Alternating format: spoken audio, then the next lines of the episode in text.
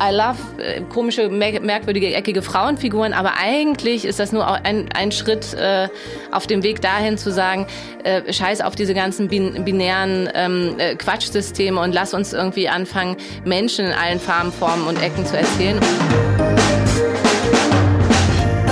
Hallo, hier ist Johannes Kram mit dem Queerkram Podcast, präsentiert von queer.de. Unser Motto ist hier, wir sind alle gleich, aber wir sind auch alle anders. Und ja, ich glaube, dass wir uns alle etwas zu sagen haben. Dass Frauen in Film und Fernsehen unterrepräsentiert sind, ich glaube, das haben wir alle schon mitbekommen. In deutschen TV-Filmen etwa sind nur ein Drittel aller Rollen Frauenrollen. Aber wusstet ihr, dass das selbst bei Kindertrickfilmen so ist? Im deutschen Kinderfernsehen sind fast 90 Prozent aller sprechenden Bären, Löwen, Enten und so weiter, also aller Tierfiguren, männlich. Die Regisseurin Kerstin Polte, die keine Trickfilme dreht, sondern, und das ist jetzt wirklich in Anführungszeichen, richtige Filme, kümmert sich seit Jahren darum, dass im deutschen Film und Fernsehen nicht nur mehr, sondern auch andere Frauentypen zu sehen sind. In ihrem mit mehreren Preisen ausgezeichneten Film von 2018 Wer hat eigentlich die Liebe erfunden, erleben wir eine lesbische Merit Becker und in ihrem neuesten sehr sehenswerten Film Immer der Nase nach, der am 26. August im ZDF Premiere hat, eine lesbische Corinna Harfurch. Kerstin Polte ist eine der Gründungsmitgliederinnen der Queer Media Society und innerhalb der Filmbranche eine der ganz wichtigen Stimmen für queere Sichtbarkeit und Repräsentanz in Film und Fernsehen. Und da passiert ja gerade eine Menge, unter anderem auch die ZDF-Serie Wir mit einer queeren Hauptgeschichte, die noch bis vor wenigen Tagen gedreht wurde und die ab September in der Mediathek zu sehen sein wird, wo Kerstin eine von drei Regisseurinnen ist. Aber ihr geht es nicht nur um neue, bessere Rollen und Geschichten, sondern auch darum, wie wir auf die alten blicken. Zusammen mit den Filmemacherinnen Laura Labs, Isabel Juba und Lili Tautfest ist sie Teil eines feministischen Kollektivs, das gängige Frauenfiguren-Klischees, wie sie sagen, flambieren möchte.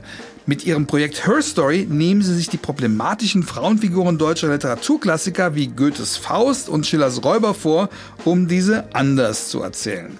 Bei Gretchen und Co., so die Her Story-Macherin, wimmle es nur so von MeToo-Momenten.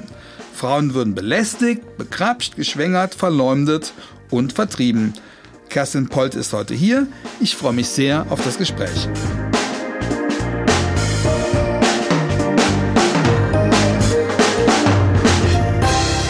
Kerstin.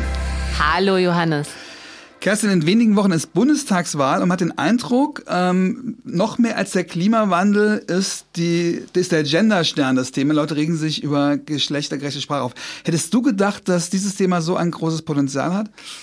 Äh, überhaupt nicht, weil es geht ja um, um Sichtbarkeit. Ne? Also wen, wen meine ich, wen, äh, wen schließe ich aus und so weiter. Und das ist ja eines der großen Themen äh, unserer Gesellschaft heutzutage. Also wer, wer darf teilhaben, wer darf teilnehmen, wer ist repräsentiert irgendwie bei einer Sprache. Und ich verstehe überhaupt nicht, ähm, wie sogar, wie soll ich sagen, wie sich sogar Frauen darüber aufregen, ähm, dass sie sich jetzt mit meinen. Also ich kenne LehrerInnen oder... Also Ecke Heinreich beispielsweise hat sich total äh, drüber buskiert und ja, findet das idiotisch. Äh, ja, das ist ja dieser, das ist wirklich dieser alte feministische Spruch, äh, wir können nicht werden, was wir nicht sehen können. Und Sprache macht ja sichtbar. Sprache schafft Realität, Sprache verändert Realität. Und wir wollen ja eigentlich alle in eine sich verändernde, inklusive, gleichberechtigte Realität steuern zusammen.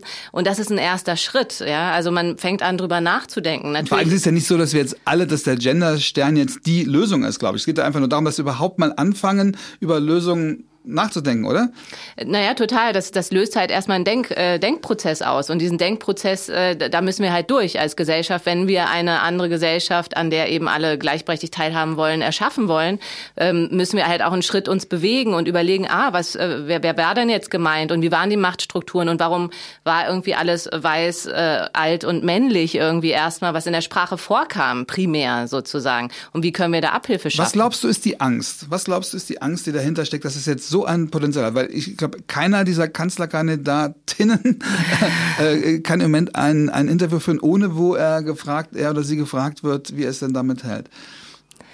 Naja, also ich glaube, die Angst ist natürlich, also es ist die Veränder ne, Veränderung. Veränderung ist immer Mm, für viele Bevölkerungsgruppen, die erstmal denken, es ist doch alles okay so, ich habe ähm, einen Platz und ich möchte mich da auch erstmal nicht wegbewegen, abgesehen von Machtstrukturen, die natürlich dadurch äh, ja in Frage gestellt werden und ein bisschen zumindest aufgeweicht werden, um zu sagen so, ja, es gibt einfach nicht mehr die äh, automatische Vorherrschaft des, des weißen Mannes, ähm, der Sprache bestimmen darf. So, jetzt dürfen andere auch Sprache ja, vor bestimmen. Vor allen Dingen ist es ja auch erwiesen durch Studien, dass, dass man sich dadurch halt Frauen in verschiedenen Rollen gar nicht vorstellen kann. Gerade auch für, für Kinder ist es ja so wichtig, dass, dass man überhaupt, äh, wenn man an bestimmte Berufe denkt, auch an, auch an Frauen denkt. Und Total. dieser Aspekt, der taucht finde ich fast gar nicht auf. Es ist immer als völlige Idiotie. Ich tue mich natürlich auch schwer mit dem Gender. Ich glaube, das tun wir alle. Ich glaube, es ist immer wichtig zu sagen, dass das ja, dass das ja auch jetzt keinen Spaß macht. Ja, dass es uns auch nicht so einfach fällt. Dass wir alle, glaube ich, das ist wie so Stolpersteine. Man stolpert drüber und das ist aber, glaube ich, auch ganz gut so.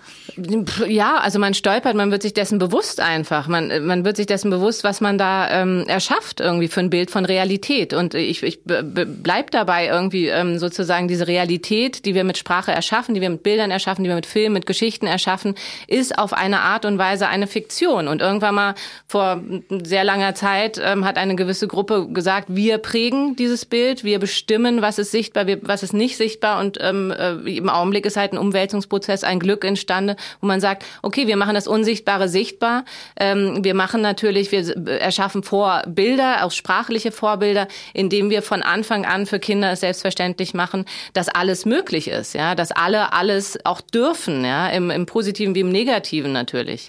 Es gibt ein gutes Beispiel, was gerade jetzt die Queer Community betrifft, als der Begriff Homo-Ehe zur Ehe für alle umgetextet wurde. Das war ja Lili Sommerfeld, die Sängerin und Aktivistin, die das irgendwann eingeführt hatte in den Diskurs, wurde auf einmal auch ganz anders über das Thema gesprochen. Das heißt, es, ne, es, es war klar, okay, es geht um Gerechtigkeitsthema, es geht darum, dass alle etwas dürfen, ja, ja und nicht, dass jetzt eine bestimmte Gruppe ein gewisses Vorrecht oder äh, Ausnahmerecht erhalten soll.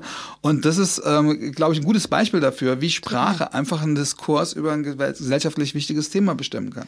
Ja, total. Und eben Grenzen auch einreißt oder abbaut irgendwie. In dem Moment, äh, wo, wo, wo Sprache tatsächlich spezifisch nur, also ausschließt eher als einschließt. Und ich bin, ich bin total dafür, also wir brauchen weniger Schubladen einfach nicht mehr. Ja, und ähm, da ist Sprache ein erster Schritt, da ist all das, was jetzt äh, im Bildbereich auch passiert, ein weiterer Schritt. Weil was im Prinzip du im, woher, im Bildbereich? Naja, also äh, die ersten zarten Pflänzchen äh, der, äh, sage ich mal, abgebildeten oder äh, Meinst du Serien, dass jetzt andere Stoffe erzählt werden, andere zum, Figuren Ja, zum auftauchen. Beispiel. Also weil das andere, was nämlich äh, natürlich noch passiert, ist in dem Moment, wo du nicht existierst, auch sprachlich nicht existierst.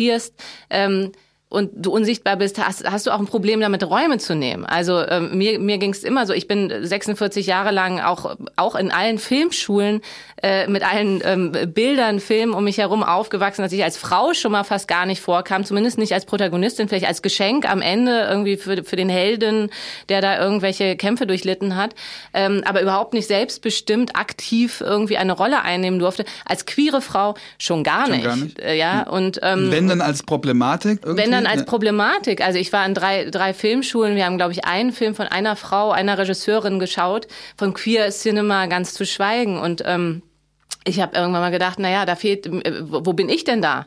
Und äh, das war einer der Hauptgründe, warum ich gesagt habe, nee, ich, ich, ich muss eine, ich möchte eine andere Perspektive auch erschaffen und ich, ich möchte mich da irgendwie wiederfinden. Und wenn es mir so geht, geht's sehr vielen anderen, glaube ich, auch nochmal so. Und wir reden gleich noch, noch über Frauenrollen, über Frauenbilder im Film, aber vorher noch, wir haben jetzt gerade über Sprache gesprochen. Du willst ja nicht nur Sprache verändern, ihr wollt ja mit eurem Hörstory-Projekt tatsächlich auch Literatur verändern. Also ich meine, wenn das nicht mal ein Shitstorm gibt, also noch, noch habe ich wenig Protest dagegen gelesen, aber wenn das, glaube ich, noch mal noch größer diskutiert wird, äh, Goethe umschreiben, Schiller umschreiben, Holler.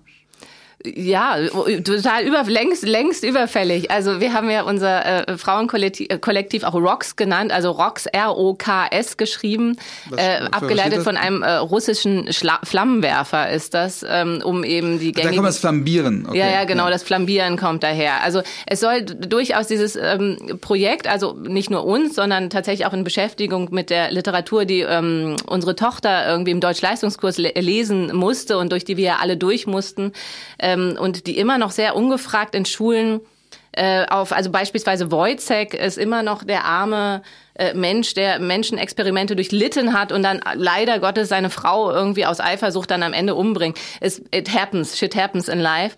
Also dass es irgendwie so ein Fall von häuslicher Gewalt ist oder der zerbrochene Krug, ähm, ein mächtiger Mann erpresst eine nicht so mächtige Frau ähm, mit Sex und so weiter, um seine Machtposition zu werden. Hm, Weinstein etc. pp. Also das ist alles und das das nicht ist noch, problematisiert wird da, ne? ja, also dass das auch äh, überhaupt nicht ähm, äh, thematisiert Thema. Ja, ja. äh, wird nirgendwo, ist also längst überfällig. Und es gibt hunderttausende, gerade im Theater, Interpretationen von all diesen Stücken und minime, also so erste, also mit Jelinek und so, so allererste Aufbrüche, wo man mal ein bisschen diese Frauenrollen, die tatsächlich fast ausschließlich als Opfer ähm, erzählt werden und, und, und eben kaum das Ende des Stückes irgendwie überleben oder seltenst mal.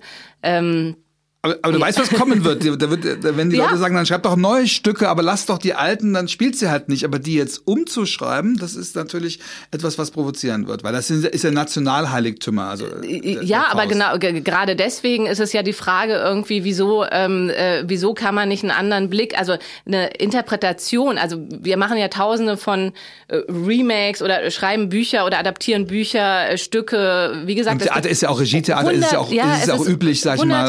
Ähm, Figuren neu dieser Stücke. Wieso darf da nicht eine feministische sein? Wieso darf man nicht diese Fragen stellen und, und zwar so aktuell stellen, dass man sagt, okay, ähm, äh, weil das, wenn es immer noch ungefragt irgendwie in allen äh, Deutschleistungskursen unterrichtet werden, wo steigen wir denn da mal aus aus Aber wäre es da ganzen? nicht die Aufgabe, dass in den Deutschleistungskursen anders drüber äh, unterrichtet wird? oh ja, und unsere Serie natürlich geguckt wird irgendwie, das ist Ja, aber dass man auch, wenn man ja. den Faust liest, einfach nicht nur, dass man, dass man die Aspekte halt auch mal rausarbeitet. Das wäre doch, das wäre doch eigentlich der Schritt. Ja, aber das haben wir tatsächlich auch, auch gemacht und wir bieten einfach eine alternative äh, Lesart an, wo wir sagen, nee, die Frauen sind halt nicht äh, äh, passive Opfer irgendwie, sondern sind Protagonistinnen. Was wäre, wenn? Was wäre, wenn, wenn, wenn Grete, also nicht nur, wir drehen nicht nur immer um Grete anstelle von Faust, aber wenn Grete die, also Fragen umtreiben würde, die der Faust äh, sich stellt, ja, was, was verändert das und was, ähm, was heißt denn das feministische Umerzählung überhaupt? Also ist das wirklich, weil wir bewegen uns trotzdem in Was sozusagen heißt das beim Faust beispielsweise? Das Also, ist euer erstes Projekt jetzt. Ne?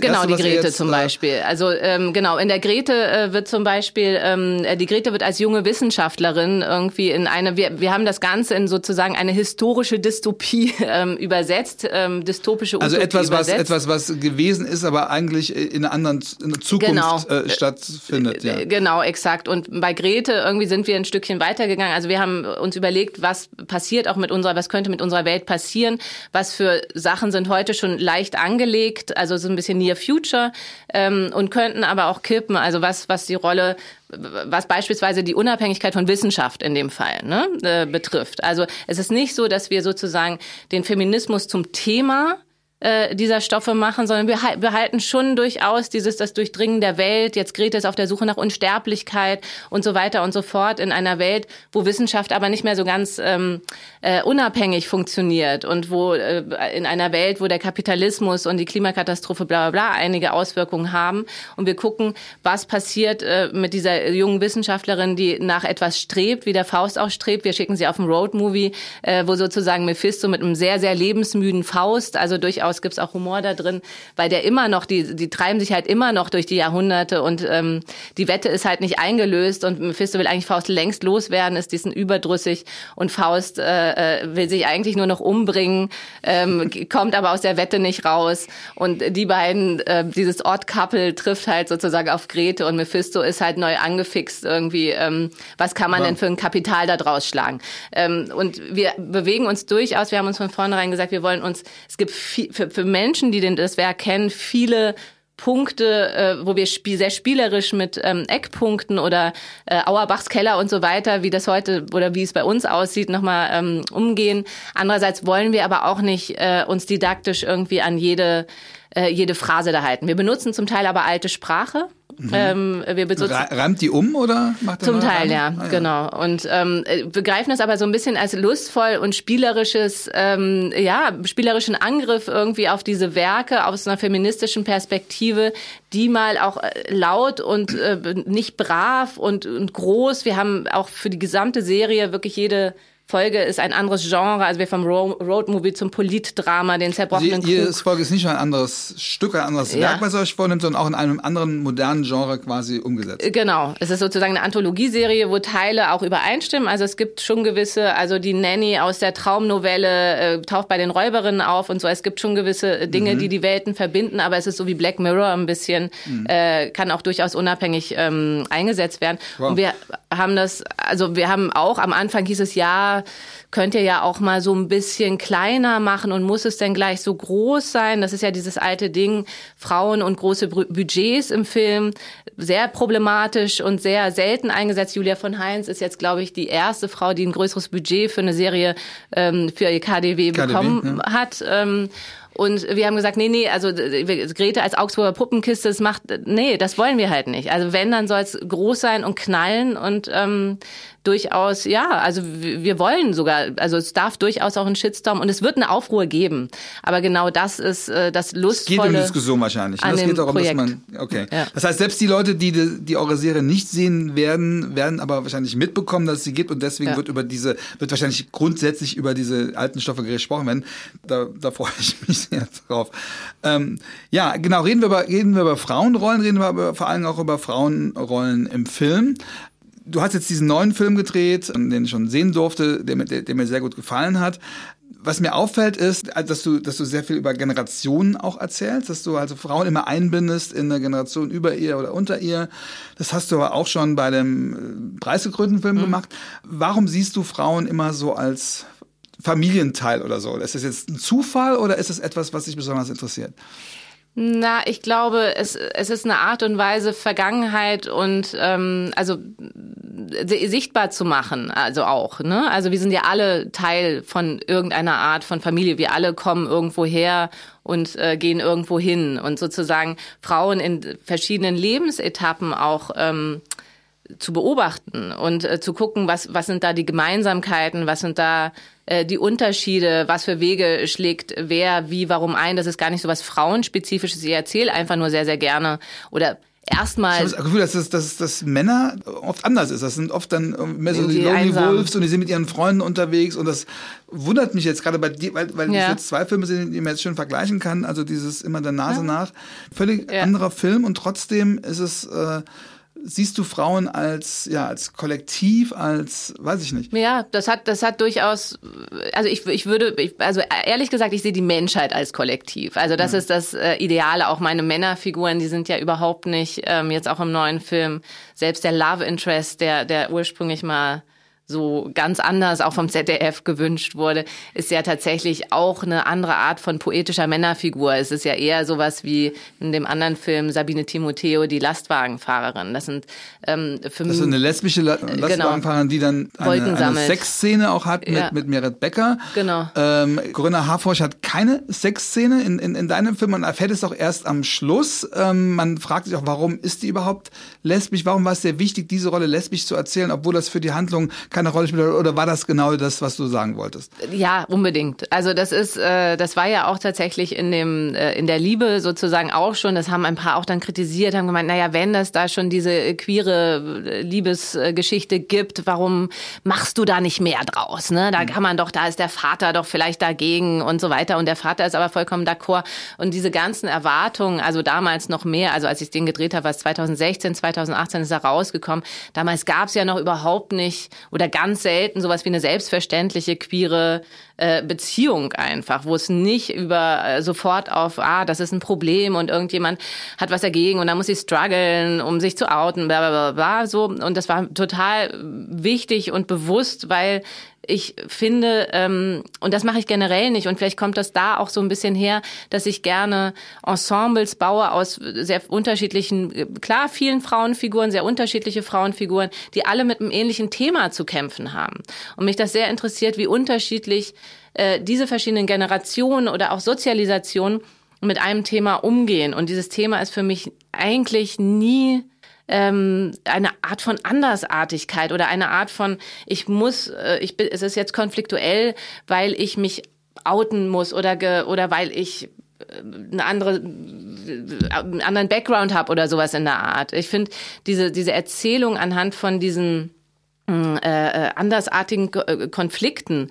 Ähm, totlangweilig, ja? ja, weil ich habe das Gefühl, die Zukunft im Erzählen, also naja, nicht die Zukunft im Erzählen, aber wie ich gerne erzähle, ist, ähm, ich, ich nehme gerne Themen, die uns alle betreffen oder betreffen können, alle, jenseits von Hautfarbe, von Gender, von bla bla bla, alles, äh, Menschen mit Behinderung, ohne Körperform und so weiter. Und die alle natürlich einen spezifischen Weg einschlagen. Und dieser spezifische Weg mag mit Dingen zu tun haben oder auch nicht. Aber das hat, das ist nicht der Konflikt da, da, da drin, sondern das ist ein, ähm, ein Teil ihrer Persönlichkeit. Und so müsste es ja eigentlich sein, so müsste es ja auch bei People of Color sein, dass, genau. dass, dass man mehr People of Color sieht, wo nicht immer ein Anderssein erzählt wird oder eine, genau. eine andere Herkunft erzählt wird, was ja ein Riesenproblem in Deutschland ist, dass es fast immer so ist, dass auch Schauspielerinnen, die People of Color sind, äh, fast immer äh, dubiose D Dinge spielen müssen. Das ist auffällig so, dass du das ja. nicht machst. Genau, und ich, bei Corinna Harfurch war es tatsächlich so, die, ich habe das Buch ja, also das ist ein, dieser ZDF äh, immer der Nase nach äh, äh, Primetime-Film.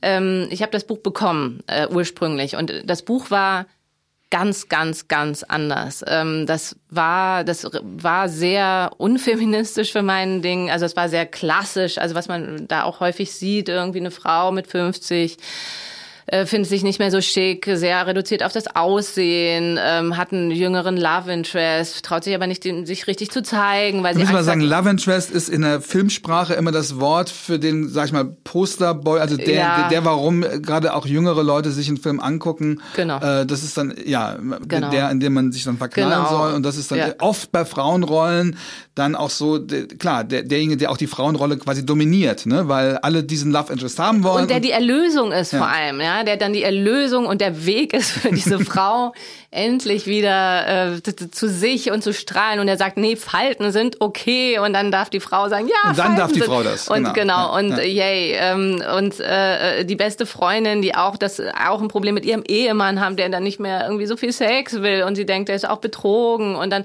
gibt's die neue vom Ex-Mann und die ist jung und schön. Und dann hat man, ne, und dann hat man so ein bisschen Bitchfight und die beiden mhm. sowas. Und das war alles sowas, wo ich gesagt habe, auf keinen Fall, also auf keinen Fall haben wir ja auch schon, schon, schon mal gesehen. Das haben wir nicht nur einmal gesehen, das haben wir hundertmal gesehen. Und daraufhin habe ich angefangen, äh, das Thema zu ändern und zu sagen, so, nee, also ich, das alles möchte ich eben nicht erzählen, im Gegenteil. Und ähm, was wäre, wenn wir einfach ein anderes Thema nehmen, also in dem Fall irgendwie, wie gehen wir mit Veränderung um? Also wie gehen wir mit einer rasenden Welt um und damit, äh, dass wir das Gefühl haben, doch immer alles machen zu müssen und nicht abgehängt zu werden ähm, und alleine vor uns hin zu strugglen und, und Mühe damit haben, innezuhalten und uns irgendwie zu verbinden und weich zu machen. Ähm, ja, und was wäre, wenn die beste Freundin eben keinen Mann und da kein bla Eifersuchtsdrama hat, sondern äh, eine Frau hat und so weiter und so fort in, in einer totalen Selbstverständlichkeit und äh, trotzdem aber auch ein Eheproblem ein bisschen anders wie fand, gelagert Wie fand Corinna Harforsch das? Großartig. Also waren sie super. Ähm, sofort. Wie fand das ZDF das? Das ZDF ähm, nach einigen ähm, Überzeugungs, äh, nach einiger Überzeugungsarbeit eigentlich auch auch gut. Also ich muss ich muss sagen, es, es war ein Weg, also es war tatsächlich ein Weg, auch dieses Buch dann dahin zu bringen, ähm, wie es war, weil im Endeffekt im Augenblick sind nur noch die Rollennamen die gleichen vom Anfang. ähm, und ich habe wirklich so Schritt ist fast für schwieriger, glaube ich, einfach ein neues Buch zu schreiben, als ein, als ein Buch, was Rollennamen hat, nochmal ja, komplett äh, links zu trennen. Nee, aber das, das, das, das ist schwierig, weil sozusagen Entwicklungsprozesse, dieses Buch wurde schon zehn Jahre entwickelt und das ist sehr, sehr kompliziert. Also äh, das haben wir uns auch häufig gefragt, wäre es nicht einfach, weil ich hatte äh, Claudia Michelsen, Corinna Harfurch, die wollten unbedingt auch mit mir arbeiten und wir wollten irgendwie einen schönen ZDF-Film machen, aber mehr war eigentlich gar nicht klar und man hätte natürlich sagen können, nee, es gibt jetzt ein neues Buch, aber das war, das sind, das sind wieder so Fernsehkonstrukte, das war nicht möglich. Also mussten wir uns irgendwie in diesem Rahmen weiter bewegen und weiter schlängeln. Und das, das Lustige und auch was, das Schöne, was passiert ist, dass, glaube ich, auch die Redakteurin und auf eine Art auch die Produzentin, aber mehr noch die Redakteurin wirklich mit diesem Projekt gewachsen ist. Also mit jeder Etappe, äh, die ich gesagt habe, aber warum denn? Also, aber warum kann die Chefin von dem von der Firma dann nicht äh, schwarz oder beziehungsweise warum muss die neue Geliebte, die kann doch auch Selma Buabeng sein und ähm, sich mit ihr ver verschwestern quasi. Ähm, warum müssen die denn was gegeneinander haben? Die er ist doch irgendwie vielleicht und so weiter und so fort. Und auf einmal haben sich neue Erzähllinien auch rausgearbeitet und, und so Schritt für Schritt. Ich glaube, das wäre nicht von heute auf morgen gewesen und irgendwann mal im Schnitt. Das heißt, du hast das ZDF Diversity gecoacht. Ja, im, ja, im Prinzip, ja, Schritt für Schritt, Learning by Doing, ähm, ähm, mit immer wieder hinterfragen und warum casten wir so, wen besetzen wir denn da wirklich, ähm, äh, was wollen wir damit erzählen und ähm, ich, am Ende tatsächlich im Schnitt hat die Redakteurin noch irgendwann mal mir eine Mail geschrieben, hat gemeint, Kerstin, ich hatte gehofft, du biegst den Sendeplatz so leicht auf, äh, den Donnerstagabend, und jetzt hast du ihn aber gesprengt, so. Wow. Und ähm, ich, ja, ich, also, und sie, sie hatte tatsächlich auch Struggle. Jetzt läuft der Film auf dem Festival des deutschen Films in Ludwigshafen. Claudia Michelsen bekommt den Schauspielerinnenpreis, irgendwie, oh, das ist der Preisträgerfilm und so weiter. Also, ne, und äh, es gibt viele, die diesem Film auch sehr entgegenfiebern und auch das ZDF findet den super jetzt, aber es es war jetzt so eine Genese und das war sehr, sehr. Es war vor allem ein Kampf, ne? Das heißt, du musst doch dann, weil eigentlich ist es ja auch ein Job, ne? Eigentlich ja. muss man sagen, okay, ich bekomme ein Regieangebot und ich drehe das so gut wie es geht, aber was du ja machst, ist ja viel mehr, auch viel ja. mehr als ein künstlerisches Anliegen. Ja. Das ermüdet doch bestimmt, oder?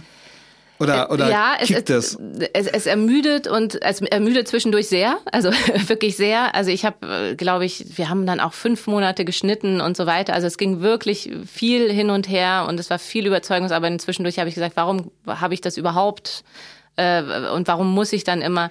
Und andererseits, wenn der, also wir haben heute Abend gerade Teampremiere und ich freue mich wie Bolle und ich habe natürlich, die Schauspielerinnen haben schon gesehen und einige andere Menschen und ich habe wahnsinnig tolles Feedback bekommen, wo die gesagt haben, sowas haben wir im ZDF noch nicht so gesehen. Und ähm, das ist wieder der Moment, wo ich mir denke, natürlich, es lohnt sich und es braucht einfach diese Vorreiterinnen. Ähm, es, es, es braucht die Menschen, die diese Türen aufstoßen. Und ich hoffe zutiefst, dass dieser Film auch gesehen wird und einen gewissen Erfolg hat, damit einfach man danach sagen kann, es hat doch funktioniert. Wobei man sagen weiter. muss, also es ist kein, also die, die lesbische Rolle ist relativ klein ja, ja, sogar. Total. Genau, was glaube ich wirklich neu ist, ist, wie diese ganzen Frauen auch zueinander stehen und wie Sachen miterzählt werden und wie, sage ich mal, Konflikte anders äh, aufgebaut werden, als man es normalerweise macht. Das heißt, sag ich mal so, diese Überzeugungsarbeit, die du geleistet hast, ist vor allen Dingen, äh, steckt sehr viel im Detail. Ne? Im, Im Detail und das ist auch das, also so ein bisschen beim letzten Film war das auch, also ist für mich so manchmal auch so eine Art subversives Erzählen, weil es geht mir nicht drum, deswegen mache ich auch sowas wie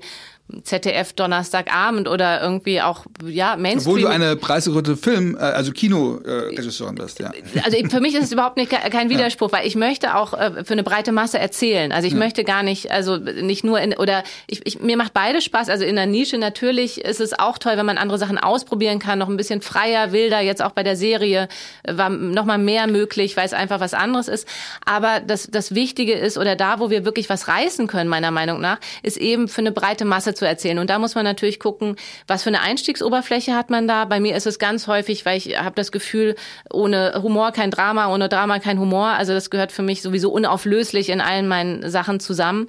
Ähm, ist aber auch der Humor und ist etwas, wo man erstmal sagt, ach, das, das fühlt sich erstmal so gar nicht so weit weg an und man wird da so ein bisschen reingeführt und entführt und findet sich auf einmal doch in einer Welt wieder, wo eben Dinge anders funktionieren, wo eben Frauen nicht übers Aussehen, wo äh, bla bla bla die Sachen einfach, die Konflikte anders sind, wo die ähm, Frauen sich selbstverständlich zusammentun oder wo irgendwie Queerness auch am Rande. Also ich, ich weiß nicht, ob du es äh, gemerkt hast, aber also nicht nur vom Cast mit Daniel Zillmann etc. pp. Es gibt ganz viele Figuren, die, ähm, wie soll ich sagen, auf eine Art und Weise auch queer, queer sind oder die ja, queer ja, lesbar das, das, sind. Das, so. genau, es, sag, es ist ein Detail. Es ist nicht immer Thema, ja, aber es ist genau. dauernd irgendwie da und ich glaube, das ist das Besondere an diesem Film. Wenn wir über diese Frauen reden, es gibt den, kennen wahrscheinlich einige den sogenannten Bechten-Test von 1985. Das war eine Cartoonistin, die hat das, glaube ich, mehr oder weniger im Witz oder es war zumindest nicht mhm. so wissenschaftlich gemeint, gesagt, okay, wie kann man eigentlich checken, äh, an welchen Kriterien, anhand welcher Kriterien, ob ein Film äh, feministisch okay ja. ist oder nicht. Und dafür gibt es drei einfache Fragen. Erstens, gibt es mindestens zwei Frauenrollen, da sind wahrscheinlich Haupt- oder stärkere Rollen gemeint. Zweitens sprechen sie miteinander. und über was anderes als Männer. Genau. Und drittens unterhalten sie sich etwas über anderes als einen Mann. Das heißt, definieren sie sich ja. nicht nur über die Männer. Und das ist tatsächlich, wenn man das mal äh, guckt, mhm. äh, ja, wenn man mal, sag ich mal, auch ZDF-Filme oder was ist, was alles im Fernsehen gibt, guckt, ist es echt schwer, diese Kriterien zu erfüllen. Es ist richtig, es ist richtig schwer. Und Wo das, ja wohl denken müsste, äh, umgekehrt, wenn man das jetzt mal auf Männer einfach mal übertragen ja. würde, selbstverständlich, jeder Film, jeder Film erfüllt es unter männlicher ja, Sicht, unter feministischer ja. Sicht die allerwenigsten. Und nur mal um klarzumachen, wie, wie, wie groß das Problem noch ist und vor allem, wie, wie sehr mhm. wir uns daran gewöhnt haben. Mhm, das nicht als Problem zu sehen. Ja. Total, also da, weil, weil wir, das, das steckt ja in uns und tatsächlich äh, auch in der Arbeit oder von, sag ich mal, von der Filmschule bis dahin oder mit jedem Drehbuch, wo man sich mehr fragt, ah, wieso schreibe ich denn jetzt Doktor hin. Und wieso schreibe ich denn? Es gibt so viel Bias, also so viel Müll, was wir, also womit wir überschüttet wurden, also sozusagen auch noch in der Ausbildung und so weiter, wo man sich wirklich so rausstrampeln muss und so selber immer wieder überprüfen und ins Gericht gehen und sagen so, fuck, warum, hä? Und dann kommt natürlich jetzt auch noch, äh, wieso muss das denn alles weiß sein? Wieso muss das denn alles hetero sein? Und selbst als queere Frau, und ich bin wirklich schon lange äh, out, ähm, habe ich am Anfang, ich habe, mir ist es vorhin irgendwie nochmal so eingefallen, meine ersten Filme, äh, alle fanden mich schon sehr awkward, aber meine ersten Filme habe ich immer darüber gemacht, dass Menschen, dass komische Menschen sich meistens in Gegenstände oder in so andere komische Sachen irgendwie verlieben oder Beziehungen mit Dingen führen, ähm, äh, die irgendwie nicht so ganz der Norm entsprechen. Aber ich hatte überhaupt nicht auf dem Schirm, dass es eigentlich darum ging, was ganz anderes zu erzählen, ja. Und ich habe mir gedacht, na, ich, wieso passe ich denn hier nicht rein? Wieso erzählen denn alle so? Und wieso mache ich sowas über eine alte Garderobiere, die irgendwie Gegenstände nach Hause nimmt oder ein Mann, der vom, vom, vom, aus der Arbeit fliegt und dann sich in Fussel verliebt und irgendwie so komische Ersatz, fast Ersatzhandlungen so. Und ähm, das fing tatsächlich erst spät an, dass ich gemerkt habe. Und ich weiß noch, dass bei meinem Abschlussfilm, da hatte ich dann zwei Frauen, die sich am Flughafen treffen. Das war so, wow, 2000 drei, vier, drei, vier irgendwie in Zürich und dann fragte mich meine Professorin noch, ja, sind jetzt schon klar, das wird dann so lesbisch auch gelesen und ich so, willst du das denn? Ja, und ich so, ich glaube schon, ja, aber so einfach nur, um nochmal so, so, so, so das einzuordnen, wo, wo wir alle auch irgendwie herkommen. Vor allem, wie viel, wie kurz das alles her ist, dass man sich überhaupt keine Gedanken gemacht nee, hat. Ja. Und deswegen, was gerade jetzt passiert, das sind ja wirklich so, so richtige Erdrutsche, die da passieren. Ich kann mir auch vorstellen, Total. dass Act Out nochmal ein riesen Erdrutsch war und ich nehme an, dass wenn du, wenn man so einen Film produziert, wie du es gerade gemacht hast, dass das dann auch spürbar war, dass sich da was gerade verändert, ja. oder? Ja, ja, ja, unbedingt. Als wir angefangen haben, den Film zu machen, war äh, Diversity quasi war noch so. Und wann, ja. nur um zeitlich, wann habt ihr angefangen, den Film zu machen? Also mit dem Drehbuch vor zwei Jahren sowas. So, also wir reden von einem genau. ganz kurzen ja. Zeitraum. Okay. Ja, Genau, nee, und äh, eben, oder Diversität wurde dann immer lange so als, ähm, ja, wir können ja ein bisschen was, ein bisschen was so reinträufeln, ne? Also als gäbe es da sozusagen, es gibt die, die, die Normalität und dann gibt es so ein bisschen Salz, so ein bisschen Diversitätssalz, was man dann so, so, so reinstreut. Und ich habe irgendwann gemacht, so, das ist doch vollkommen vollkommener Bullshit. Diversität ist doch alles, ja? Also das ist doch alles, das ist einfach Menschsein in allen Farben ist und diese scheiß Normalität, von der alle irgendwie reden, äh, it's just a fucking fiction, ja? Es, es ist einfach eine Fiktion und wir können sie komplett umerzählen und wir können komplett Und woran merkst du das, dass es auf einmal möglich ist? Also wir haben ja, ne, es gibt diese Erdrutsch. Also wie, ja. was bedeutet das für eine Produktion? Dass auf einmal die Gespräche anders, anders laufen werden. im Sender, dass mhm. äh, auch das, das, das Publikum sich ändert oder wie siehst du das? Total. Also nur als ein Beispiel jetzt nach diesem Film äh, selbe Redakteurin, ähm, ähm, ich habe dann Konzert, also mit äh, Leon, Leon, Leon Lau, no. ähm, einem ähm, non-binären Schreibenden, irgendwie mit dem ich auch, äh, mit Leon mache ich auch äh, Blindgänger, meinen Kinofilm zusammen oder wir arbeiten da schon länger dran, äh, hatten wir ein Konzert. Darf ich sagen, dass ich das äh, Drehbuch lesen durfte und das eines der besten Sachen ist, die ich in letzter Zeit gelesen habe und ich wirklich sehr hoffe, dass das Thanks. bald ins Kino kommt. Ja, Leon, riesengroßer, ähm, riesengroßer Schatz. Genau. Ähm, auf jeden Fall, wir hatten zusammen ähm, vor einiger Zeit wirklich so aus dem, ein bisschen aus dem Handgelenk ein, ein, ein, ein Serienkonzept entwickelt mit einer non-binären Hauptfigur endlich mal, weil diese ganze Binarität ist auch, abgesehen davon, habe ich auch sozusagen nochmal den Schritt raus.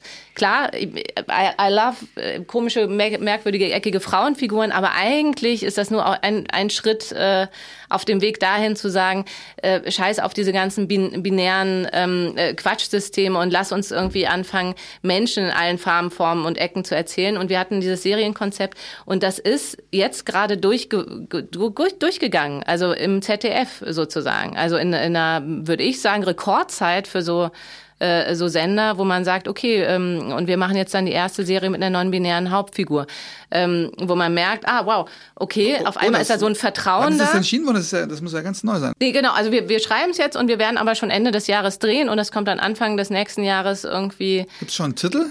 Äh, Charlie. Charlie. Genau, Charlie. Und worum, worum geht's? Ähm, Musst du nicht, aber ja, natürlich. Äh, nein, also und das zweite war, mich, wir hatten, also wir haben äh, tatsächlich auch noch, weil ich gesagt habe, ich möchte da auch nicht alleine die Regie machen, weil mir geht's immer darum, Türen zu öffnen und auch junge, tolle Menschen irgendwie mitzunehmen, die dafür brennen. Wir haben noch eine tolle junge Regisseurin mit reingenommen ins Team. Also wir arbeiten auch komplett im Team, wir arbeiten auch unhierarchisch, äh, unhierarchisch ähm, auch was sowas wie Bezahlung angeht und so weiter. Und ähm, Greta kommt auch aus einem Plattenbaumilieu und wir haben gesagt, wir wollen jetzt auch gar nicht so eine queere, woke Bubble erzählen ähm, mit einer non-binären Hauptfigur mit Charlie. Ähm, sondern wir wollen äh, aus einem anderen Milieu auch nochmal erzählen. Und dadurch, dass Leon und ich jetzt auch nicht unbedingt äh, genau da aufgewachsen sind und äh, ich finde das immer enorm wichtig, genauso wie wenn man über Non-Binarität schreibt, dass man äh, oder über äh, People of Color und so weiter, dass man die Menschen, die es auch betrifft und die wirklich daher kommen, sozusagen, dass man die immer in diesen Schreibprozess, in den Entwicklungsprozess mit einbezieht, mit reinnimmt, ähm, zuhören. Ähm, haben wir Greta dabei und wir haben jetzt sozusagen Charlie, der äh, gar noch nicht so woke ist und aus einem Plattenbaumilieu stammt ähm, äh, und der bei seinen äh, äh, beiden queeren äh, Tanten unterkriecht irgendwie in so eine Großfamilie. Und ähm, da ja da herausfinden muss, wer er ist und ob das äh, äh wichtig ist überhaupt. Also das heißt, genau. du sorgst nicht nur für Gerechtigkeit vor der Kamera, was die Rollen betrifft, sondern auch hinter der Kamera, das ist natürlich, ich habe eben schon mal gefragt, wie, wie anstrengend ist das? Also es kommt mir gerade sehr anstrengend vor.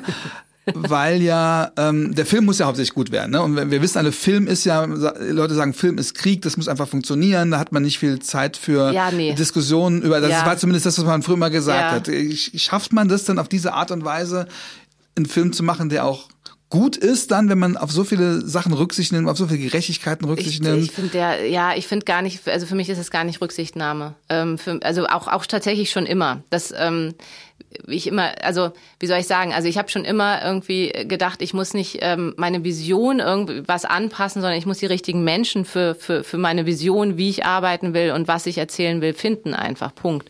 Und mit der Zeit und mit viel Suche auch und Ausprobieren ähm, formt sich das immer mehr raus, ähm, dass A, es äh, Film frisst sowieso, Geschichten fressen sowieso schon eine unglaubliche Menge an Lebenszeit und Energie. Will ich da auch noch Krieg haben? Will ich da die ganze Zeit kämpfen? Nee, will ich eigentlich nicht. Und in dem Moment, wo ich jetzt merke, dass es immer mehr diese Freiheit gibt, dass zum einen. Aber du brauchst ja trotzdem eine Durchsetzungsfähigkeit. Du musst ja, du bist, du bist ja die Chefin. Also wenn es darf ja keine Diskussion geben, wie man. Also, ja, also kein Endeffekt, Kompromiss meinen. Also sozusagen diese, diese Kompromisshaftigkeit. Gut, jemand muss ja entscheiden. Jemand muss entscheiden am Ende und das ist, äh, das, das kann man auch klären. Aber ich habe immer und das mache ich sowieso schon immer am Set. Die beste Idee gewinnt, ja, weil du hast am Set, du hast äh, 5000 Probleme oder Sachen jeden Tag, die irgendwie gelöst werden muss. Und wenn der Runner gerade die beste Idee hat oder egal wer oder ich oder die Produktionsleiterin oder äh, die Schauspielerin ist to mir total humper Haupt. Wir, wir arbeiten zusammen. Ja, es geht überhaupt darum, dass die, dass die Beste überhaupt äh, angehört wird. Da, also darum geht's da, glaube ich. Ja, ne? Also natürlich. Also das, aber dazu das, lade ich, da, da genau. lade ich von vornherein. Das ist also auch schon meine Art und Weise, auch Team zu casten. Also ich lade schon von vornherein ein ähm, und sage, auch mit SchauspielerInnen arbeite ich so. Das ist, das ist die Vision. Wir bewegen uns natürlich in diesem Tanzbereich. Das äh, klar steckt man das ab, weil sonst äh, kriegst du es ja gar nicht mehr irgendwo zielgerichtet. Aber dann ist es wunderbar, weil ich dann sozusagen im Casting, also mein Professor hat immer gesagt, irgendwie ähm, Filmregie ist 90 Prozent Casting und ich meine Casting nicht nur der Menschen vor der Kamera, sondern auch der Menschen hinter der Kamera. Und in dem Moment, wo das stimmt, und das habe ich ein paar Mal erlebt, ähm, stellt sich gar nicht die Frage, wer entscheidet hier, sondern alle wissen, was organisch jetzt hier die beste Idee ist für diesen oder jenen Sachverhalt. Ja, natürlich braucht man ein Ziel und natürlich braucht man eine, ähm, eine, eine Richtung, wohin man navigiert. Und, und daraus kann sich aber eine solche äh, persönliche und ähm, leidenschaftliche und tolle Energie entwickeln, wenn das einmal passt und zusammen fährt, dass, dass, dass viel mehr entstehen kann, als wenn ich da als Obermackerin irgendwie rumstehe und sage, und so wird's gemacht und so wird's. Was, was so war seit Jahr, Jahrzehnten. Ja, vor allem, was ja bis vor ein paar Jahren noch so war, ja. ne? Oder teilweise ja. immer noch, noch so ist. Und es war ja auch das, was, sag ich mal, diesen ganzen Machtmissbrauch begünstigt genau. hat, was diese ganze MeToo-Sache ja. begünstigt hat ist es heute noch möglich? Hat sich das radikal geändert? Kannst du das, äh, du bist jetzt schon seit einigen Jahren in diesem, in diesem Business. Ähm, bis wann war das noch so? Also, Wo kann man diese Umbrüche äh, deutlich machen? Naja, also es, es ist auf jeden Fall ein Umbruch. Also wenn ich mich daran erinnere, die ersten Jahre auf der Berlinale zum Beispiel, weil sie alle meine männlichen Filmschulkollegen äh, waren dann abends äh, irgendwo wann, wann war das von wann reden saufen ähm, und ach, Anfang der Nullerjahre so, sozusagen noch davor sowieso ähm, und haben sich da die die Jobs irgendwie da abge oder ne also mit den ProduzentInnen irgendwie und so weiter.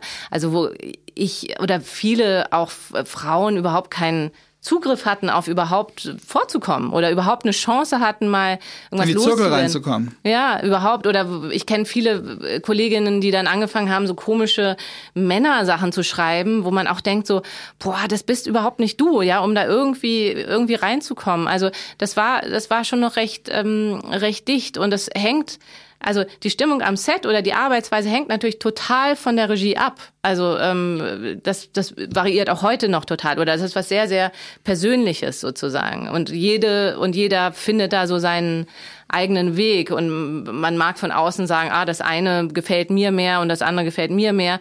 Ähm, ich würde nie sagen, dass das eine effizienter oder besser ist als das andere.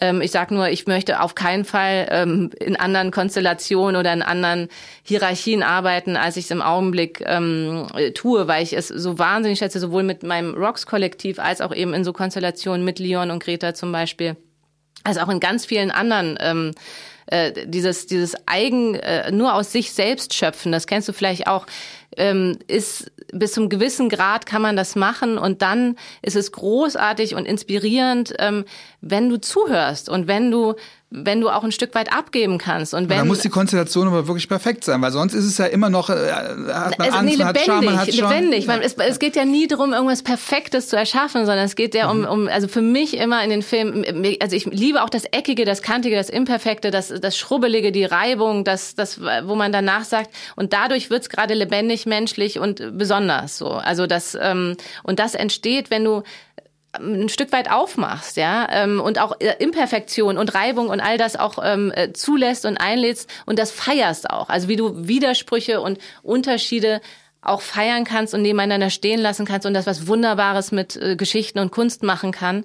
Und du musst es nicht immer auflösen. Also man muss nicht immer Harmonie herstellen, auch vor der Kamera. Aber die Frage ist ja, war ja, warum ist das jetzt auf einmal möglich? Warum ja.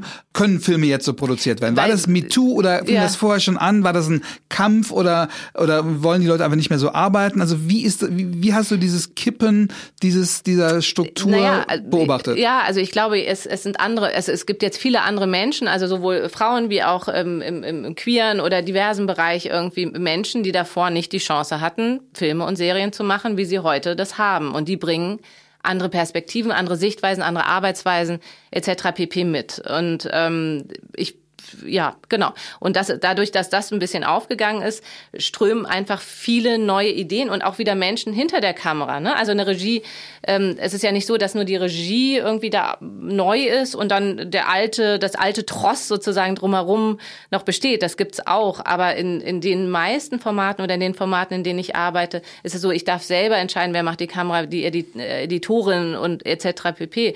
Regieassistenz und so weiter und so fort. Und dadurch kommen andere und neue Menschen, die wiederum ähm, ja eine neue Perspektive reinbringen. Also da, dadurch wird es langsam aufgebrochen, was davor so als so macht man Filme und das habe ich, das höre ich an jedem Set in irgendeiner Position, irgendein muss gar nicht der Beleuchter sein oder irgendeine Position sagt mir auch immer, nee, aber normalerweise macht man das so und so und hm, wieso ist das denn jetzt alles anders? Und ich so, ja, warum nicht? Weil, weil jede Regisseurin auch die, die Möglichkeit hat und man darf sich diesen Raum auch nehmen und sagen so, nee, ich mache es anders. Und man kann das von vornherein ansagen und alle Menschen, mit denen ich da gearbeitet habe oder ein Großteil kommt danach und sagt, warum haben wir, machen wir das nicht schon immer so? Weil das, was daraus entstehen kann, so viel mehr Energie bringt als das andere Arbeiten. Kann man sagen, dass es möglich war, dass etwas aufgebrochen ist, hat damit zu tun, dass das öffentlich-rechtliche System, was ja auch nicht nur das Fernsehgeschehen, sondern auch das Filmgeschehen, weil die meisten ja. deutschen Filme äh, funktionieren über eine Kofinanzierung, ja, über die, die, die öffentlich-rechtlichen Sender, dass diese öffentlich-rechtliche System jetzt nicht mehr das Monopol hat, dass es Konkurrenz bekommen hat durch diese Streamer, durch Amazon, Sicher. Netflix und Co War, Ja, das, sicher. war das einer der Hauptpunkte? Auch, naja, das, das spielt, glaube ich, alles zusammen. Also MeToo ist natürlich äh, nicht unwichtig, dass sozusagen äh, da die Schneise einmal aufgebrochen wurde und ähm, ich verstehe auch Feminismus immer antirassistisch, anti also ne, also es gibt äh, also meine mein Feminismus ist auch immer ähm, schließt andere äh, marginalisierte Gruppen immer mit ein, sozusagen. Und in dem Moment, wo da eine Schneise reingeschlagen wurde, ähm, konnten Menschen nachrücken. Und andererseits, was eben auch passiert ist, ist, dass durch äh, die Streamer grundsätzlich neue Stoffe, eine andere Konkurrenzsituation geschaffen wurde. Dass alle gesagt haben, wir müssen uns irgendwie hier bewegen, um irgendwelche ZuschauerInnen noch irgendwann mal äh, zu halten. So. Und äh, Netflix und Co., die produzieren zum Teil andere Stoffe, die produzieren zum Teil auch anders oder geben Unique Voices da einen Platz auch wirklich Das ist schaffen. ein Teil deren, deren Firmenpolitik, das sagen Genau. sie auch, ne?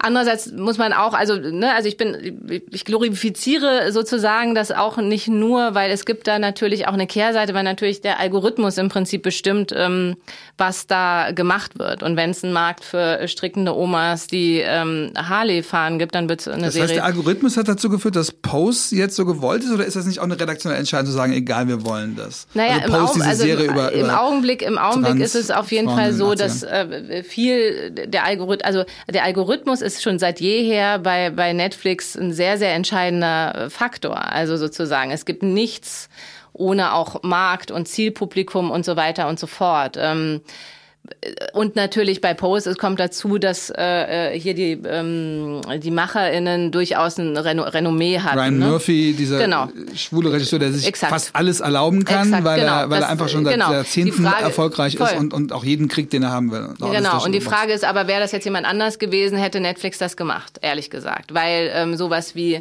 äh, Packaging, also wer macht die Regie, wer sind die Stars da drin und so weiter, ist auch, äh, wird auch in den Algorithmus eingespeist und so weiter und so fort. Und daraus wird berechnet, äh, ob, ob und ob Netflix das macht, wie viel Geld sie dafür zur Verfügung stellen und so weiter und so fort. Also es ist schon auch ähm, finde ich durchaus eine, kann man, kann man machen, kann man lassen. Ich finde das, was sie reingebracht haben insgesamt, ganz, ganz toll, was, was der Aufbruch auch bei anderen bedeutet. Ich bin aber trotzdem nicht nur so unbesehen, äh, unbesehener Fan, weil zum Teil gibt es auch Sachen auf Netflix, die sehr rassistisch, sehr sexistisch und so weiter sind. Also es ist, ne, also weil Ja, aber ist das nicht der Preis dafür? Klar, es soll am besten kein, keine rassistischen Stoffe geben, aber das Prinzip, dass eben nicht eine Mehrheit oder, oder ein Mainstream, was ja beim ZDF, nehme ich mal an, so ist, dass es immer heißt, wir müssen die, äh, einen Großteil der Zuschauerinnen mitnehmen, das ist ja bei Netflix nicht der Fall. Da reicht es ja bei einer Serie wie Pose oder, oder, oder Hollywood oder so, dass nur, nur, in Anführungszeichen, alle Queers auf der Welt es sehen, ja, Ja, das und ist das gut finden. Nischige. Das, das heißt, man Ja. hat, man hat, wenn, wenn die Nische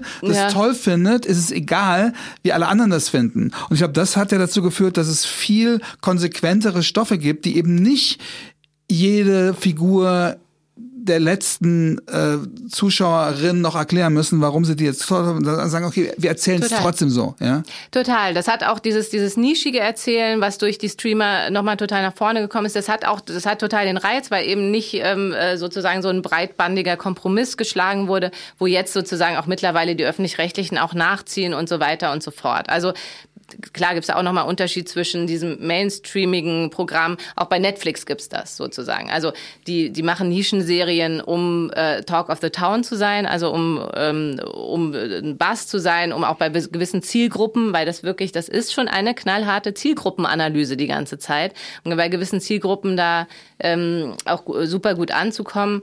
Das ist aber nicht aus hehren also das passiert nicht, weil da jemand sitzt und sagt so, ich will jetzt endlich die Welt verändern, sozusagen. Ne? Also das ist schon, wie gesagt, also wenn, wenn der Es Algorithmus ist im Zweifel Kapitalismus, aber trotzdem können da Leute sitzen, die, Ja, ja. sag ich mal, Entscheidungen treffen, weil sie das für richtig finden oder nicht. Weil Ja. ich frage mich, auch worauf ich hinaus will, es gibt jetzt diese neue Amazon-Richtlinie, die seit einigen Ja.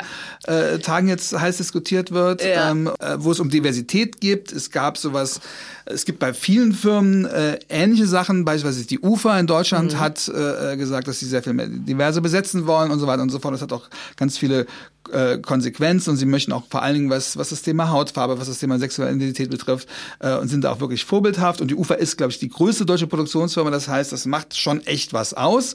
Total. Klammer auf, komisch, dass das nicht von den Sendern kam, weil eigentlich müssten eigentlich die Auftraggeber sagen, so hätten wir es gerne und nicht Ja. die, die es auswählen. Aber egal, schön, dass es das gibt.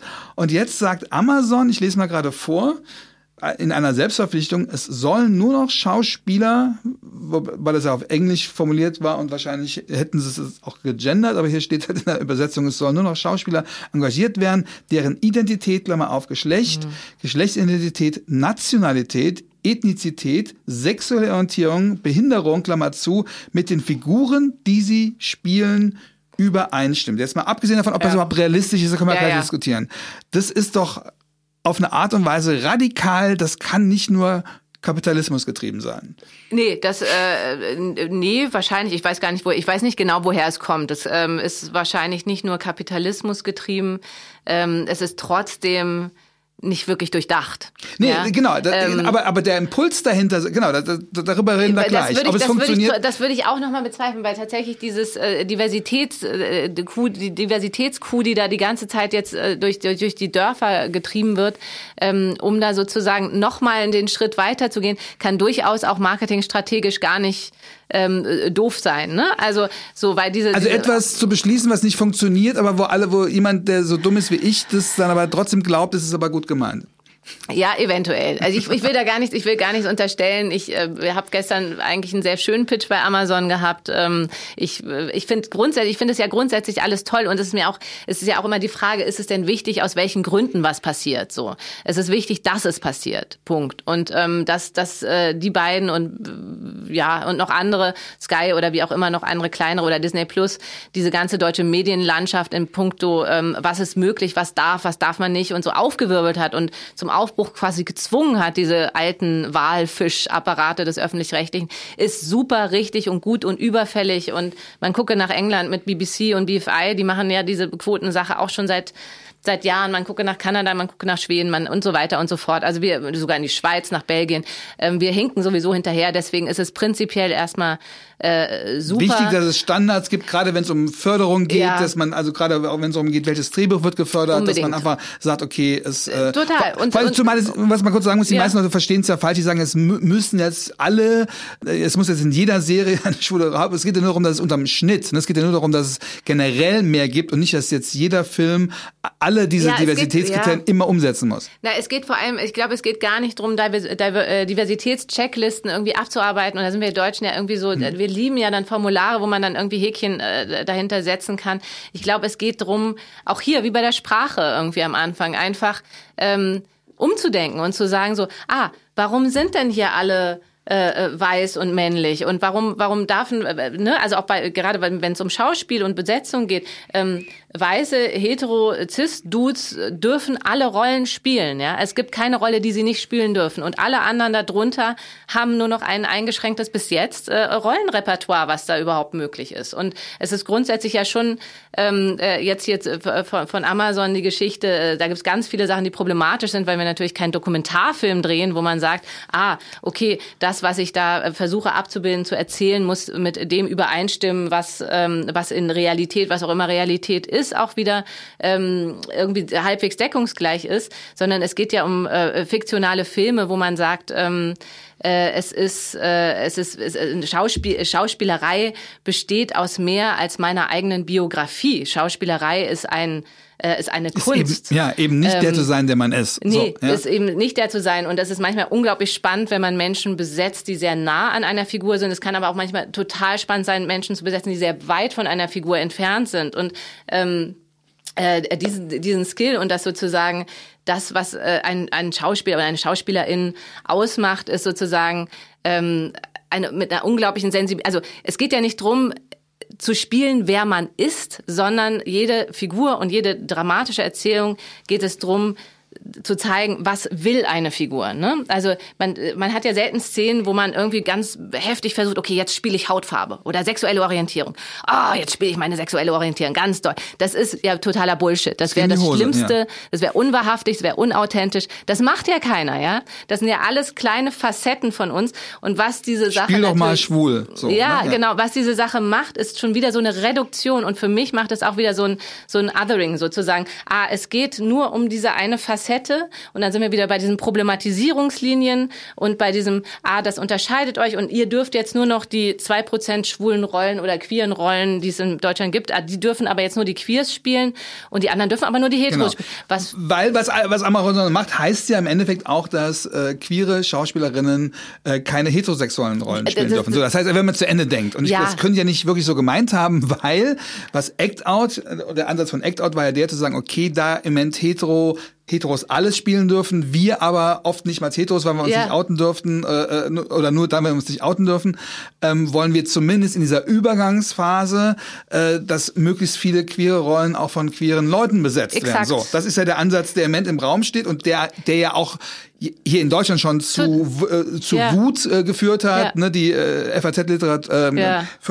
Ist völlig ausgeflippt und, und selbst Leute wie Wolfgang Thierse finden das irgendwie unanständig. Also wenn das jetzt schon, ja, also dieser, finde ich, relativ nachvollziehbare Wunsch zu sagen, okay, wir sind in der Übergangsphase, wir, wir brauchen, wir, wir brauchen eine Gerechtigkeit auch für queere Schauspielerinnen. Wie soll denn das dann diskutiert werden, was gerade Amazon hier vorhat?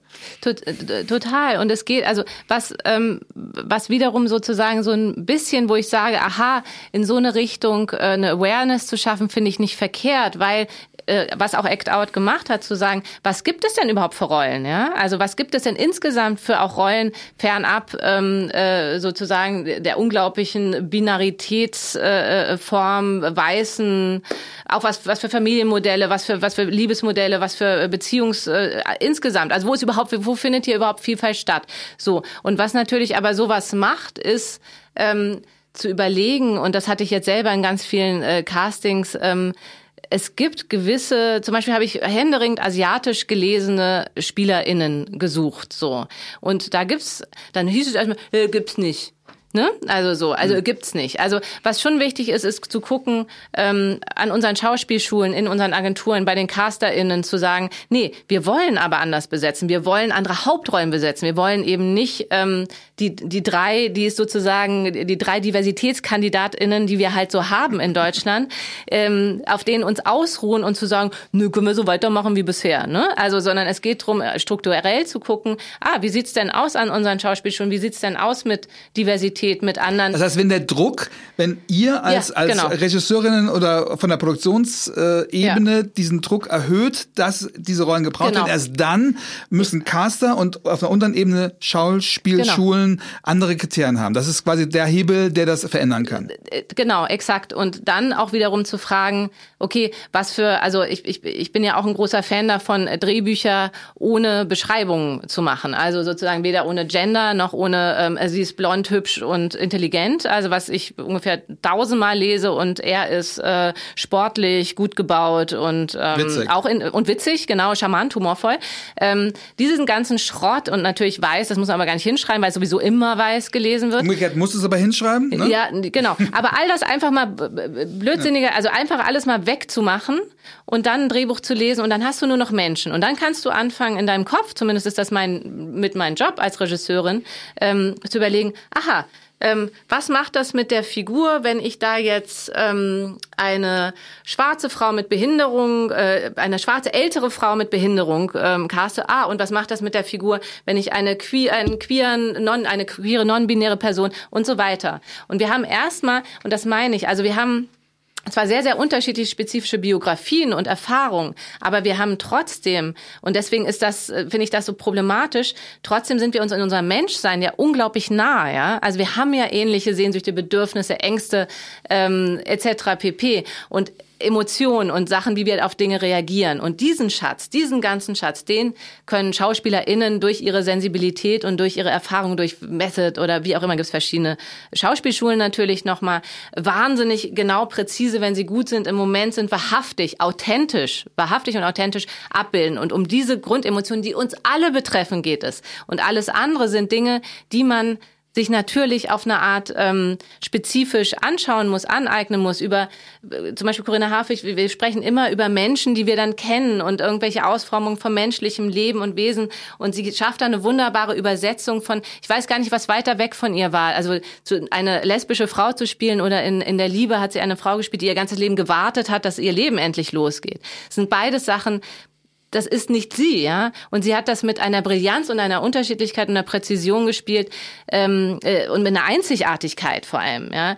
Die, ähm, äh, die hätte ich jetzt eine lesbische Frau besetzt, die vielleicht gar nicht so gegeben gewesen wäre, weil wir ja natürlich eben nicht auf unser Queer, auf unsere Queerness nur reduziert werden wollen oder unsere Hautfarbe und das nicht das Kriterium sein sollte, was eine Figur so macht. Und andersrum sollte man aber nachdenken, warum kann die Hauptfigur nicht dick, schwarz und schwul sein? Ja. Kerstin, wir kennen uns schon ein bisschen länger. Ich weiß, dass du hinter den Kulissen wahnsinnig viel kämpfst dafür. Und es ist, glaube ich, wirklich an, an Leuten wie dir, dass es in Deutschland gerade besser wird. Ich glaube, das muss man auch mal, auch mal sagen. Du, du bist jemand, äh, ich kenne das ja, mir wird ja auch mal gesagt, äh, ne, man nervt und man ist oft ja, anstrengend.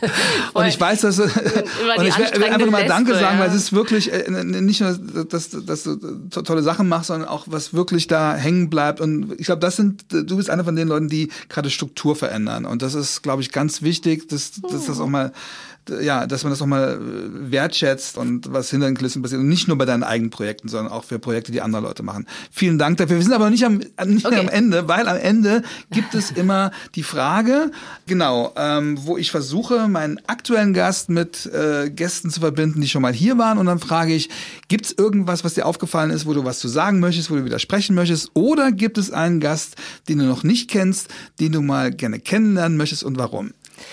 Ähm, ich bin ja tatsächlich ein Fan der ersten Stunde. Also ich kenne ja dein äh, Podcast-Projekt schon, äh, bevor es äh, sozusagen in die Realität geboren wurde ähm, und habe sehr viele äh, gehört und ähm, habe tatsächlich auch so ein bisschen drüber nachgedacht und ich äh, ich bin ein bisschen, weil das auch so ein gerade ein Dokumentarfilm ist, weil ich mache ja auch noch Dokumentarfilm, ein queerer Dokumentarfilm ist, den ich bearbeite, bin ich bei Christina Marleen hängen geblieben und zwar bei dem Sexarbeiterin. Ja, bei der Sexarbeiterin und zwar ähm, was wir alles in unserem Körper gespeichert haben, was gar nicht nur von uns kommt, sondern also es gibt auch da spezifisch in Frauenkörpern irgendwie wieso, ne, also Frauen immer gefallen und wieso können wir nicht einfach sagen, äh, wie wir wie wir es haben wollen quasi und so weiter und ähm, wie kann man diese Körper befreien und wie kann man ähm, eine Freundin meinte, irgendwie Falten in die Heteronormativität. Also wie kann man queere Freiräume, queere Lusträume, queere Selbstlieberäume ähm, in, in so einem, wo, wo Sachen heilen können, wo man Sachen reparieren kann. Ähm, und ich bin sehr doll da gerade am, am Suchen und ähm, gucken, wie kann man über wirklich eine intensive Körperarbeit ähm, in so eine Release, in so eine neue Freiheit und Lust und auch Celebration von Queerness einfach kommen. Und zwar Queerness nicht auf einen ähm, nicht auf die Schwulen oder die Lesben oder so bezogen, sondern wirklich auf, als Queerness, als, als ein größerer Begriff, der uns alle umfasst und äh, den wir alle berühren können und uns berühren können. Und wie ist diese gemeinsame Berührung ähm, in so einem äh, freiheitlichen, sprengenden, trotzdem energievollen, lustvollen Raum möglich? Und äh, genau, und da habe ich äh, gerade bei Christina Marleen sehr viel mitdenken und nachdenken müssen. Und ähm, das ging mir auch so, ja. Genau. Das ging mir auch so. Ja. Ähm, vielen Dank, Kerstin. Äh, Dank dir. Vielen Dank, dass, dass ihr hier wart. Wenn ihr es noch nicht gemacht habt, äh, habt bitte abonniert diesen Podcast. Und ich habe es letztes Mal schon gesagt, weil ich oft gefragt wurde. Mein Buch, ich habe ja nichts gegen Schwule, aber wo es auch um die Themen geht, um die wir hier aussprechen, gibt es jetzt seit kurzem wieder in der zweiten Auflage, ist also wieder erhältlich. Genau. Das dazu an. Das Buch ist super. Unbedingt. Bitte was? Äh, das Buch ist super. Oh. Ich hab's, äh, ja, ja, ich äh, hab's verschlungen. Unbedingt, unbedingt lesen. So, das lasse ich jetzt mal dann doch so stehen. Vielen Dank und hört's nächstes Mal wieder zu. Vielen Dank. Schön. Tschüss. Danke.